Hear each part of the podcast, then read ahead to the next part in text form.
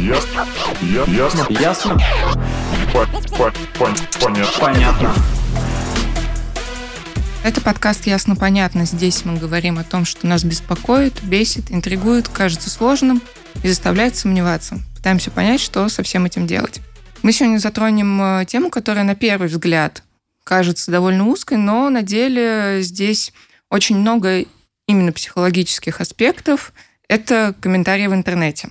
Это тема, которая ежедневно на протяжении, ну ладно, если вы не уезжаете в деревню без сети, трогает каждого, мне кажется, как минимум пользователя смартфона, как максимум пользователя интернета.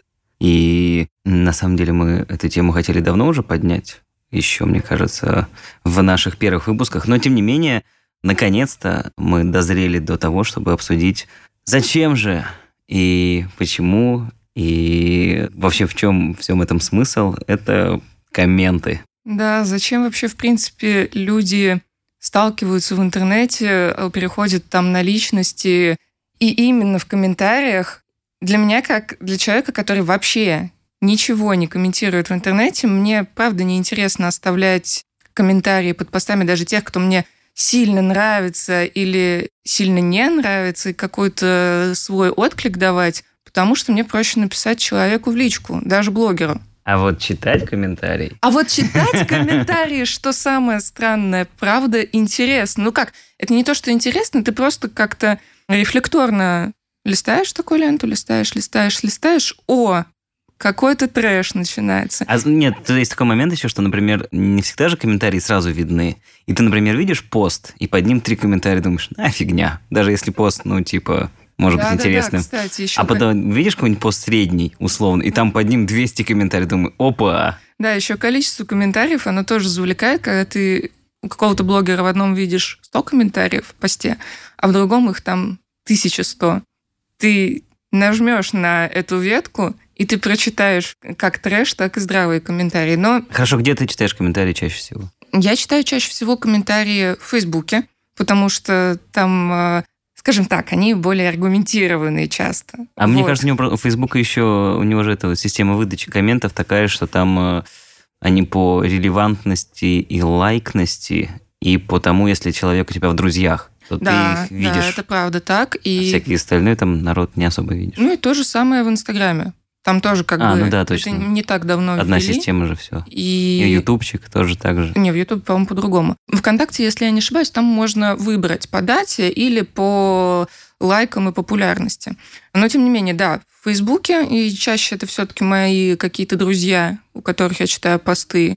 А в Инстаграме это именно разные блогеры. Вот. Причем, как правило, они какие-нибудь темы у них для кого-то спорные, для меня как бы однозначно крутые, вот, но трэша в комментах там хватает. И ты все равно туда заходишь и читаешь. Я в Инстаграме так не привык вообще в принципе читать. Мне кажется, я настолько олдскульный чувак, что я настолько привык, что инст — это фотки, что я даже не читаю подписи под фотографиями.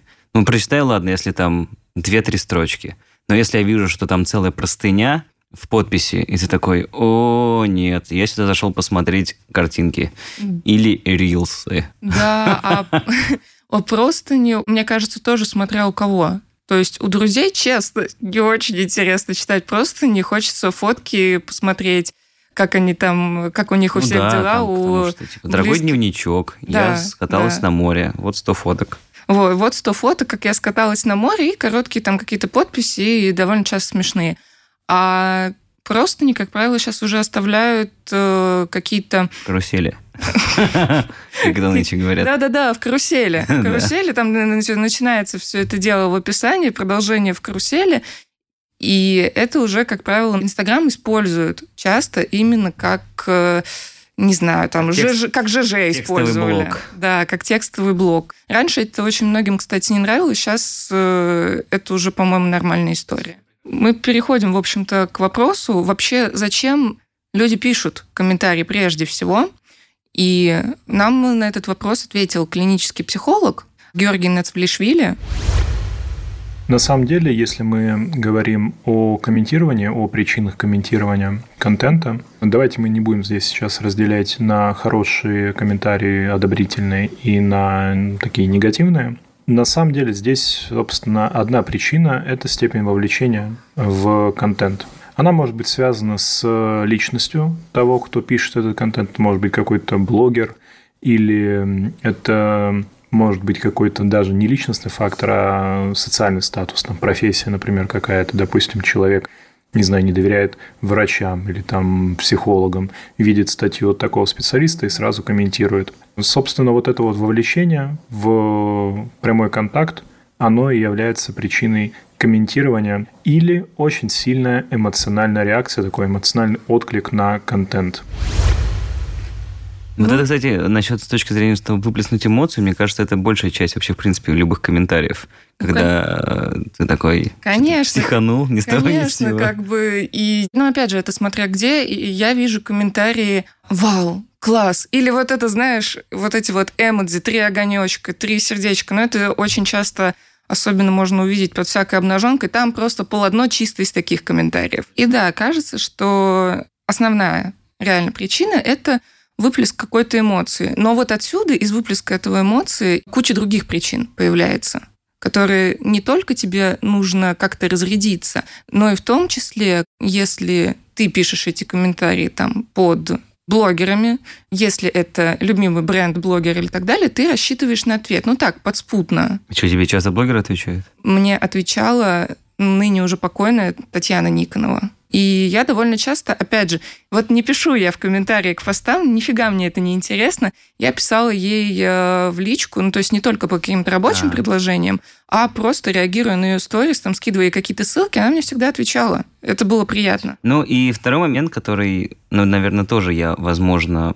упомяну, это то, что наш эксперт уже сказал, это по поводу участия в жизни другого человека. Потому что иногда и правда тоже просто видишь какой-нибудь пост, и люди такие, да, да, я знаю, и еще вот это. Человек, который написал комментарий, он такой сказал, ну да, я тоже это все знаю, я все понимаю, я в этом месте уже был. Кстати, у меня это вот такое бывает, когда я, если там в инсте запущу какие-нибудь фотки с каких-нибудь поездок условных, mm-hmm, mm-hmm. и там, там типа, о, а ты туда сходил, а ты вот здесь вот был, а, кстати, там есть классное место. Ну, мне, конечно, приятно, там, что люди такие, ну да, здорово, наверное, им понравилось, но все равно я иногда ощущаю такой легкий, эм, может быть, здесь и эмоции, и какое-то легкое соучастие, когда человек пытается мне сказать, что да-да, я тоже здесь был. Э, а еще, показ... еще показать, да, что он... Э, чуть-чуть больше. Бы, что он чуть-чуть больше тебя знает, что он в курсах. Вот. Особенно, кстати, если говорить о том, что люди пишут комментарии, чтобы показаться умнее.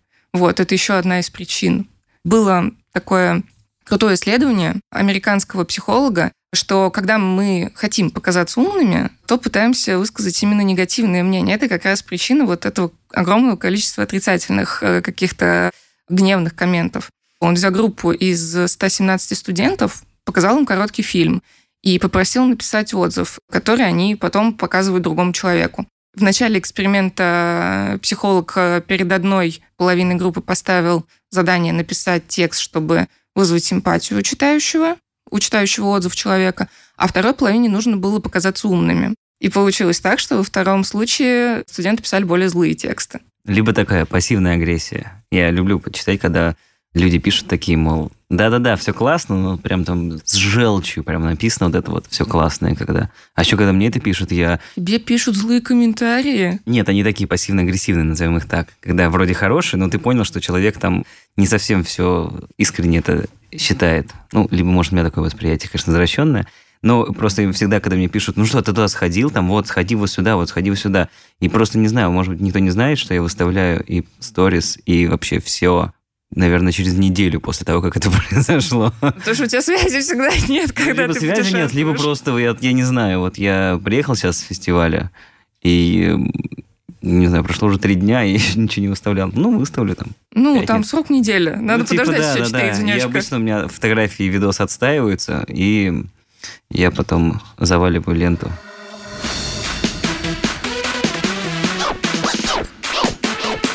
Ясно? Понятно.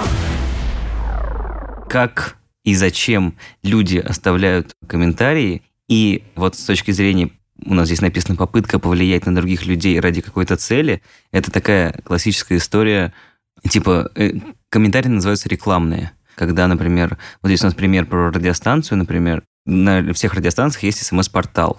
И, как правило, туда смс сыпятся, ну, очень активно, и ты в онлайне прям их отслеживаешь. И иногда радиоведущие, они когда, ну, вот так читает много-много-много смс, он может начать читать начало смс, ага.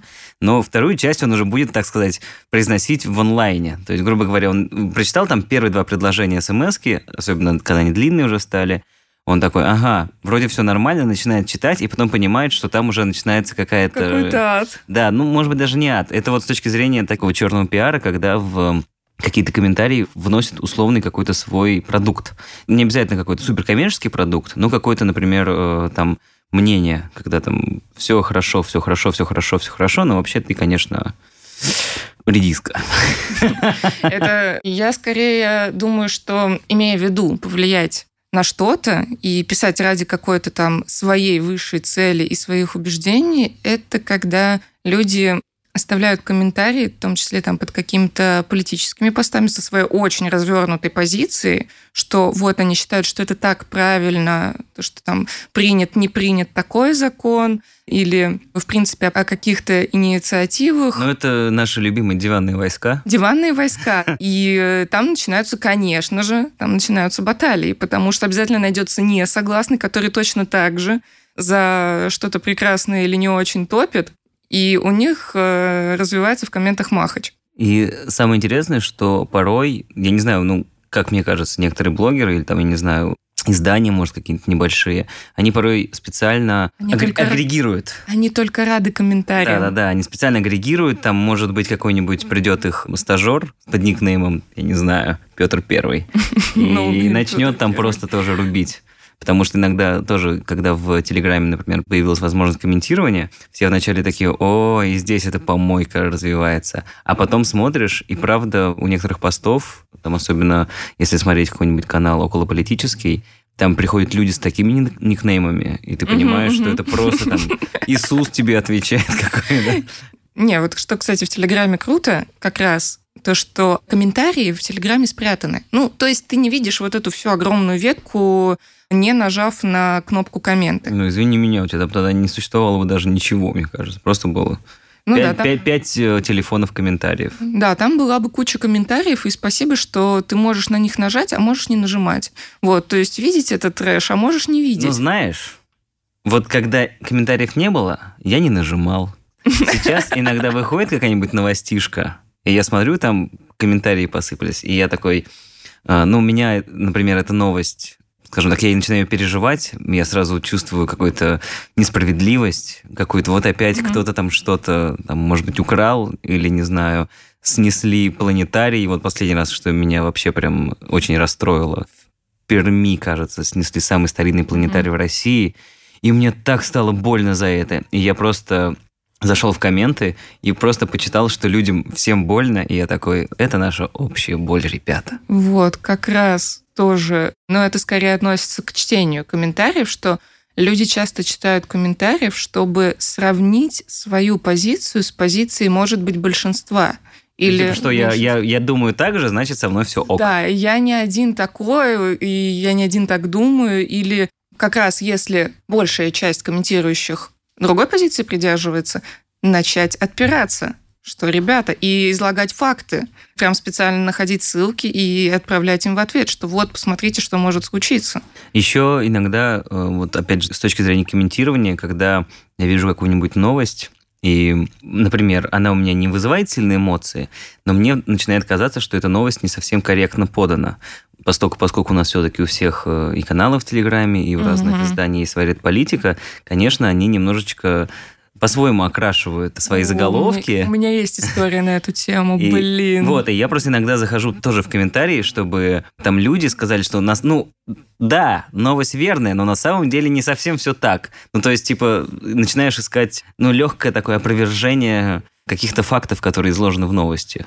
Там даже не факты могут излагаться, там сама подача такая, что тот или иной ресурс пытается нагнать комментов, и неважно каких. Вот э, тоже я без названий, но новостной один канал Москвы выложил в прошлом году новость.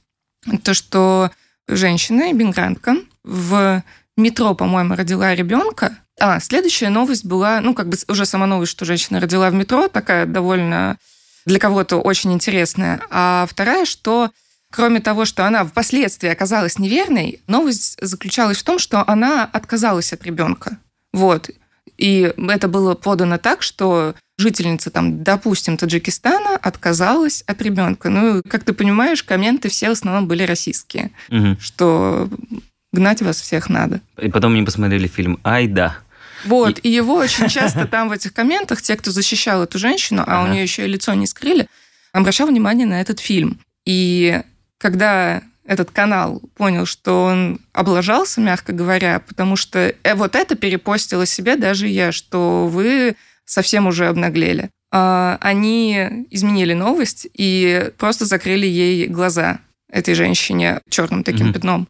Если из таких, наверное, уже более практичных причин, почему люди пишут комментарии в интернете, это для того, чтобы прославиться и заработать. Потому что, как оказалось, это очень сильно влияет. Мы уже говорили о том, что в Инстаграме есть такая тема, что отображаются комментарии более релевантные тебе. В 2019 году тебе начали отображаться комментарии тех людей, даже на которых ты, может быть, не подписан, но как-то все это считывается, и э, алгоритм понимает, что тебе этот человек интересен, комментарий тебе будет тоже полезен. И, в принципе, это появилось еще намного раньше. Вот у нас тут по сценарию есть пример, что прям, наверное, чуть-чуть процитирую э, человека, который очень много лет писал у себя в ЖЖ. Он отвечает на все чужие замечания без исключений, даже на гадские. Мне кажется, это и привлекает читателей. Сейчас меня читают три с половиной тысячи френдов. Ну, это было почти 10 лет назад. Я 57-й в рейтинге авторитетности блогеров Яндекса и беру по 2-2,5 тысячи рублей за заметку. И, видимо, уже спустя почти 10 лет и другие э, соцсети это поняли. И, в принципе, блогеры сами говорят, что им круто идти на контакт с аудиторией. Кто-то видит, что, ага, вот этот миллионник ответил какому-то неизвестному человеку. Я тоже напишу коммент, там, выскажу свою позицию и тоже получу ответ. Не знаю, хотел бы я, чтобы мне отмечали миллионники. Я, правда, не помню, когда последний раз оставлял комментарии. Но когда читал, могу сказать, комментарии я читаю часто. И на самом деле здесь не только вот про все то, что мы назвали, но еще и очень часто я всегда надеюсь, что комментарии принесут какую-то реальную полезную информацию. Например, когда смотришь фотографии, ну, там, взять тот же Инстаграм, например, опять же, и там какой-нибудь, ну, будем называть их фотограф, съездил на какой-нибудь заброс, и, соответственно, выставил э, фотки с классной заброшки. И ты такой думаешь, ну, естественно, они же никогда не тегают э, место, потому что угу. нельзя. Это у них не совсем этично, скажем так, выставлять э, забросы там с метками, потому что, ну, все туда попрутся. А, кстати, и все, да. И, и все, заброс и перестанет там, существовать. Там может очень много проблем возникнуть, особенно если это такая немножко опасная заброшка. Ну да, это вот как была история с Байконуром, когда туда залезли эти вот. ребята и затегали там все, и это, конечно, вот в кругах людей, которые по забросам гоняют, был очень большой такой момент, что, блин, ну вы зачем это делаете-то? И теперь э, все обратили внимание на эту штуку, и, по-моему, ее закрыли. Так вот, и я всегда надеюсь, что кто-нибудь в комментариях оставит координаты, или потом просто скажут, например, ну, это вот такая вот область, недалеко от деревни такой-то, такой, ну, хотя бы можно посмотреть. Но еще забавно, что тут у меня вот есть эм, товарищ Саша Сухарев, который, собственно, по заброшенным тоже гоняет, и он тоже никогда не оставляет ни комментариев, ни координат, никогда никому не говорит, где это находится. И очень забавно, как он рассказывает, что люди сами начинают придумывать, где это находится, и у него в комментариях вирусятся просто фейк на фейке. Вот и он уверяет, что это именно там. А, ну, они уверяют. Он-то вообще ничего не отвечает. Ну, он там отвечает иногда там какой-нибудь шуткой, но там, например, кто-нибудь напишет, то есть он выложил там фотографии, по-моему, заброшенного какого-то парка аттракционов старого. Ну, э, он хорошо сохранившийся, и там э, все пишут, что это, где это, что это, там, покажи. И там просто какая-то девочка пишет. Это, кажется, Нижегородская область, Горьковская.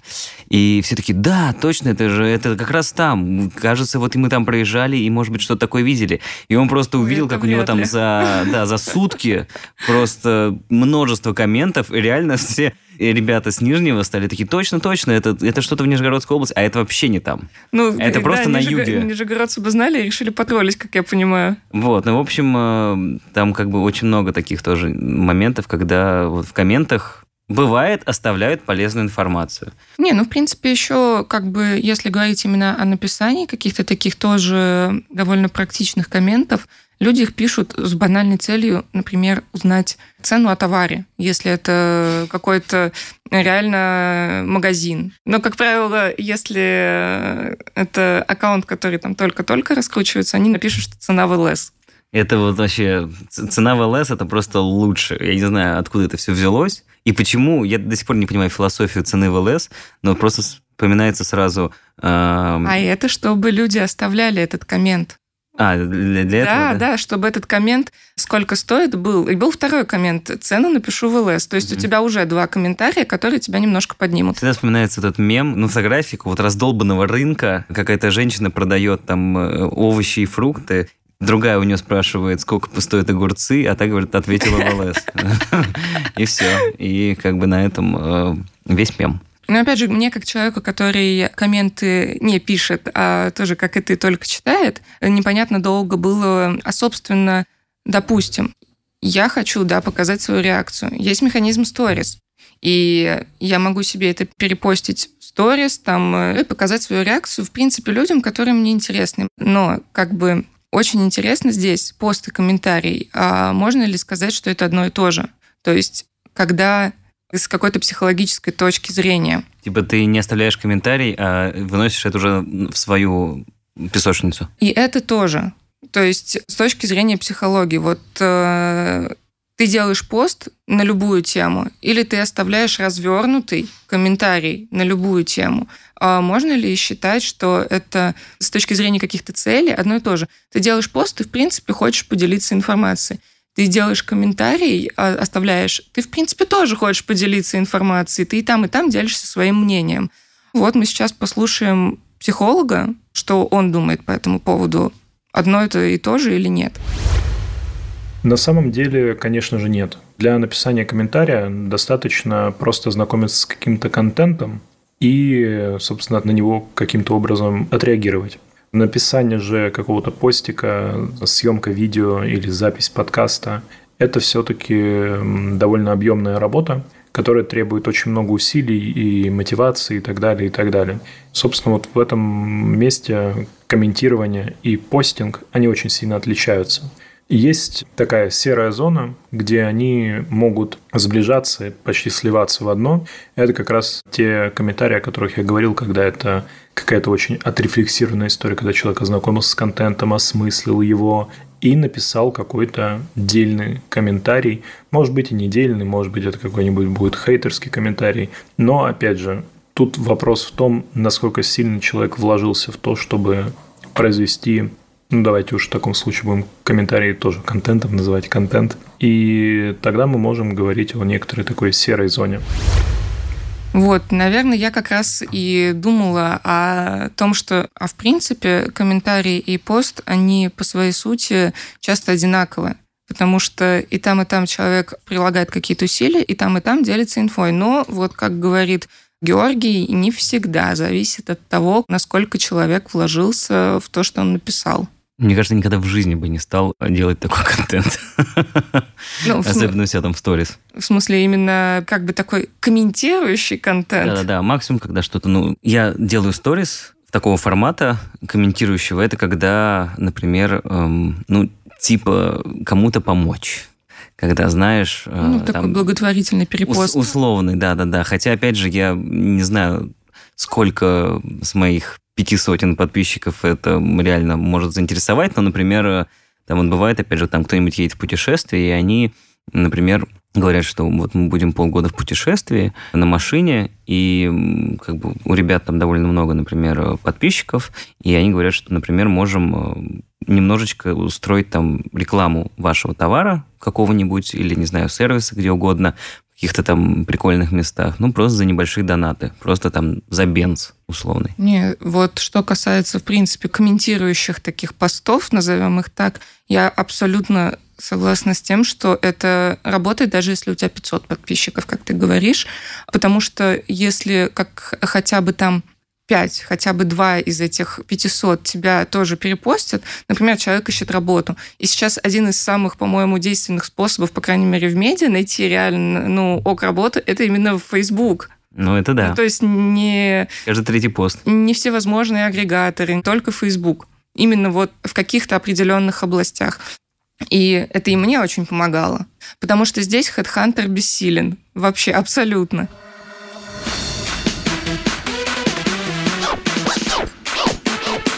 Ясно? Понятно.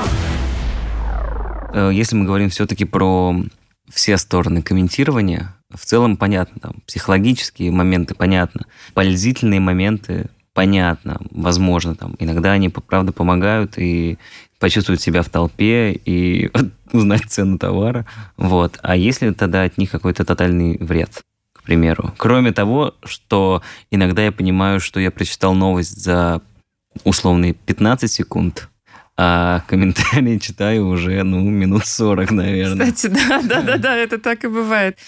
Нам э, Георгий как раз рассказал о том, какой вред э, и польза для того, кому оставляют комментарии. Это тоже мы сейчас послушаем.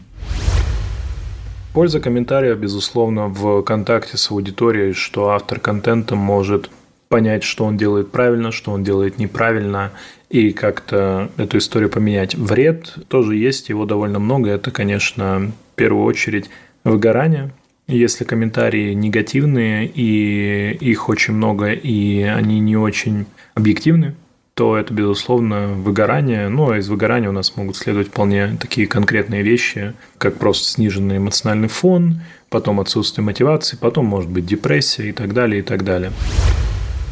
Ну и после этого, на самом деле, хочется сказать, что на самом деле э, депрессия – это, наверное, не то чтобы меньшее, конечно, что могут тебе ставить отрицательные комментарии, но в принципе, вот такой кибербуллинг и кибертравля, она доводила людей э, ну, буквально до смерти. Был случай в Башкирии, когда 14-летняя школьница покончила с собой именно из-за агрессивных нападков в своих соцсетях. Ну, как бы то ни было, когда человек пишет пост, и он понимает, что этот пост вызовет большое количество, возможно, несогласных с ним. Он же уже сам себя, скажем так, подставляет под вот этот вот шквал хейта. То есть вот здесь понятно, что одно, когда, например, ты чуть-чуть известней, и ты приходишь кому-нибудь э, на интервью, и у тебя, тебе задают вопросы, ты на них отвечаешь э, интервьюеру, и, соответственно, потом, когда выходит, например, это интервью там в подкасте или на ютубе на том же,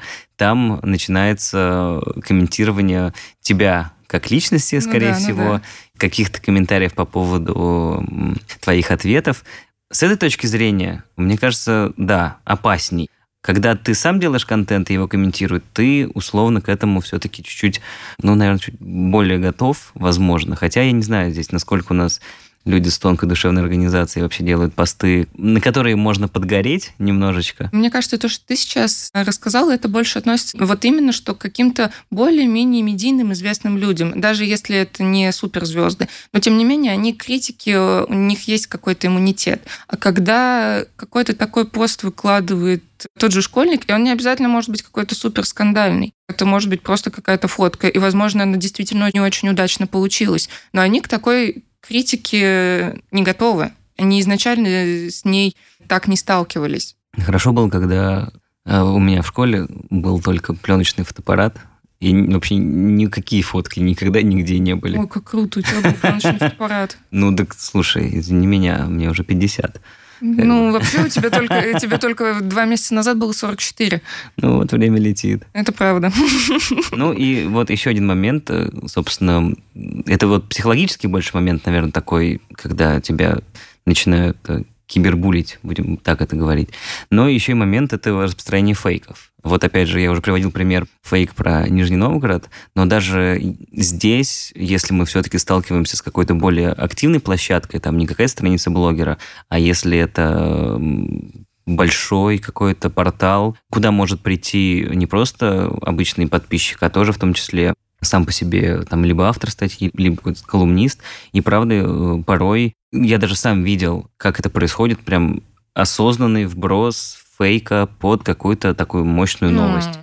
Вообще вот с короной, конечно, там фейк на фейке всегда. Вот в 2020 году, особенно во второй половине 2020 года. И лимон лечил от короны, и имбирь, и что уже только не лечил. Подорожник разве что только не лечил. Да, и очень часто это как раз появлялось именно в комментах, когда люди вроде бы это, ну то есть у нас многие уже начали все-таки отдуплять, где новость не совсем корректна, а где чуть-чуть более понятно, хотя тоже не до конца.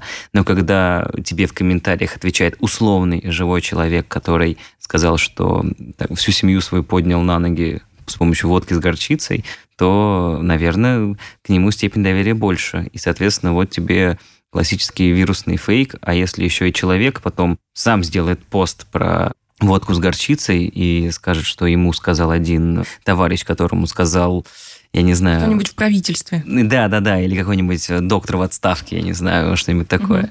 то, естественно, вот оно и понеслось. И у нас, собственно, поэтому фейки так активно и стали плодиться за последние пару лет. Именно благодаря тому, что очень много людей стали активнее в интернете, в первую очередь. Да, и умеют э, как-то правдоподобно, правдоподобно делать эти фейки, что, в принципе, опять же, наверное, человек, который работает там постоянно с информацией, он все-таки ну, усомнится, попробует это проверить. А в целом, ну, обычный пользователь, он скорее задумается о том, что, о боже, здесь не обязательно же, это же не обязательно должно быть специально. Просто из-за того, что иногда интернет работает по принципу условного телефона, и все начинают эм, немножечко перепащивать, я не знаю, или где-то оказываться в интернетах э, не совсем в той коннотации, в котором они могли бы быть, не просто пользователь, а пользователь со своим мнением, и вот к этому мнению может прислушаться другой пользователь, и потом это мнение немножечко извратить элементарно. И э, мне кажется, у нас довольно много фейков сделано вообще не специально. И как бы все равно со всеми этими историями про негатив и позитив все равно в первую очередь, почему лично я, и мне кажется, большая часть людей все-таки лезет в комменты. Ну, это в первую очередь эмоциональная история. Ну, это в большей степени да. эмоциональная история, потому что особенно, когда речь идет о какой-то такой поддерживающей истории, когда автор поста поделился там своим просто творчеством своей и чем-то очень личным, сокровенным, чем-то страшным, что с ним случилось. Эти люди потом сами говорят, что ой, огромное спасибо вам за поддержку в комментариях. Очень Нет, много такие комментарии получил. я не читаю. Это неинтересно просто. Не, ну, когда какой-то кто-то там вывалил, ой, мне так плохо, мне так плохо. Нет, это я читать не буду. Там, там будут понятные комментарии. Там... Неправда, кстати. Это все сильно зависит от темы. Правда. То есть, э, смотря что случилось. Если это будет... Ладно, если этот опыт не будет коррелировать, если там, вот. не знаю, какой-нибудь мой знакомый напишет, что очень сильно переживает смерть своего пса, я такой чувак, я тебя понимаю, но, скорее всего, мне кажется, я не буду такого делать. Я такой, ну да, бывает. Смерть неизбежна. Тем более. Вот, но ты очень верно отметил про релевантный тебе опыт, потому что когда девушки выкладывают там какие-то посты с рассказами о том, как их там а, муж избил, и то, что там заявления не принимают, то в комментариях можно увидеть разное. Вот. Mm-hmm. И, к сожалению, ты все равно начинаешь это читать. Э, комментарии там есть как реально поддерживающие, там тегают каких-то правозащитников и адвокатов, и там могут э, также прийти такие не очень светлые, на мой взгляд, люди, которые будут говорить, ну, а что ты, бьет, значит, любит, или... Не бьет, значит, не любит. Не бьет, значит, не любит. Ну, какую-нибудь чушь нести в духе «сама виновата», например. И это читать не то чтобы интересно, но ты, тебя вот это все равно захватывает, это если говорить про чтение. Ты знаешь, как э, вот есть такая история, что когда у человека в жизни довольно все ровно, ну, назовем это так, не происходит каких-то эмоциональных выбросов, выплесков или чего-то такого, ну, организму необходим вот этот вот прилив адреналинчика ну, такого. Ну, что-то, что-то, да, должно произойти. Да-да-да, и поэтому вот значит, за счет этого набирают, например, очень много просмотров и вообще, в принципе, подписоты разные каналы, где показывают, э, ну, я не знаю, аварии, или там, когда О, вот, да. таки, вот таких вот там, где разная жесть, и реально люди довольно часто это смотрят просто для такой адреналинового такого укола, мол, такой, ух, вот бывает-то как, да. И то же самое с комментами, когда я даже, опять же, по себе сужу, что если, ну, не буду так говорить, у меня супер насыщенная жизнь, но скажу, что если вдруг я очень как-то активно начинаю жить, условно, там, особенно это летом чаще всего бывает, там, на какой-нибудь фест, потом концерт. Ну ладно, летом 2019 -го года э, фест, какой-нибудь концерт или что-нибудь еще. И правда, уже не остается времени там, на интернет, или он есть, но его немного. И правда, даже не хочется иногда как-то эмоционально туда вовлекаться, вовлекаться, потому да тут даже у тебя просто уже ты уже эмоционально насыщен. Ты тебе уже тебе, разбираешь. Условно, да. И это то же самое, как э, когда у тебя какое-то эмоциональное очень сильное потрясение, очень сильное, там связано со смертью родственников или, может быть, там с очень сильным расставанием.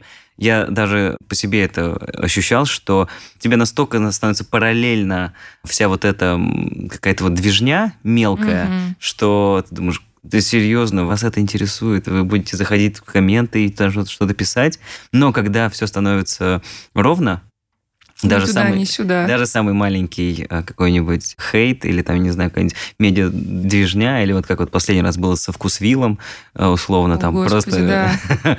туда просто все там в комментарии заходили, и там там, там, там, и думаешь, о, как много скучающих людей. Какая жесть просто там творится и творилась. Ну, слушай, это ладно. Все уже, как говорится, вот есть Отгремело, канал... это есть, правда. Есть канал Забыто, вот там есть уже пост «Вкусвил забыт». Так что да, все, все туда ходят, все нормально. Но и сам факт того, что это правда очень заметно. И у меня даже иногда это по своим друзьям вижу, которые вдруг ни с того ни с сего начинают скидывать видосы какой-то жести, где там какой-нибудь чувак бьет ногой по забору, и забор его заваливает. И я такой, зачем ты мне это присылаешь? Он такой, прикинь.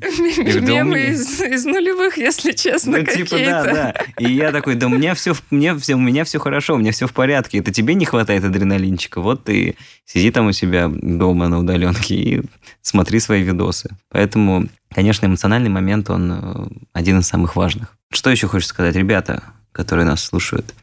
Этот эпизод, который выйдет послезавтра, вот, в четверг, да, пишем его во вторник, будет 141 эпизодом подкаста «Ясно-понятно», и мы подумали, что нужно сделать небольшую паузу в записи, потому что все то время с самого первого до нынешнего выпуска они выходили без пауз, без каникул, безо всего. Мы, бывало, записывали несколько эпизодов за один день, для того, чтобы успеть э, во время отпусков или каких-нибудь новогодних каникул, чтобы они выходили.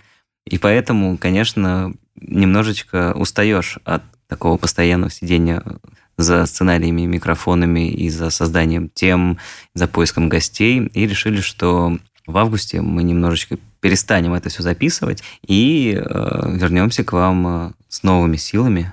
В общем, ясно, понятно, уходит на небольшие каникулы. Да, это не, я даже не назвал это каникулом, конечно, так выходные в формате трех практически лет. И э, традиционно всегда можно слушать э, выпуски, которые уже были, потому что некоторые из них вечно зеленые, особенно выпуск про смерть и про любовь с товарищем Рогозиным. Ну и как бы что сказать, это был подкаст «Ясно-понятно». Его бессменные последние пару-тройку месяцев ведущие Ивана Алиса.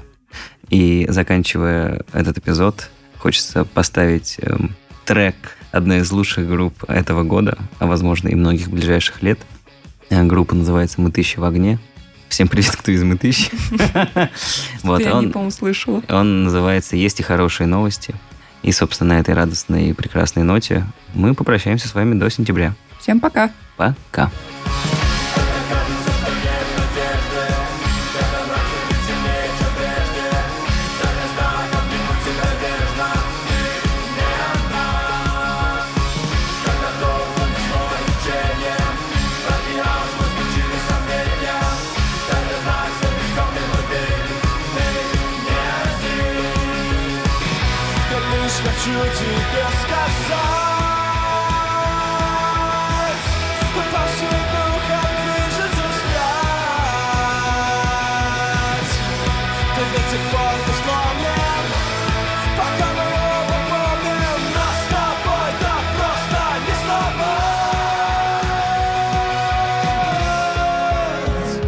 Подписывайтесь на подкаст на сайте ria.ru в приложениях подкаст с Web Store и Google Play.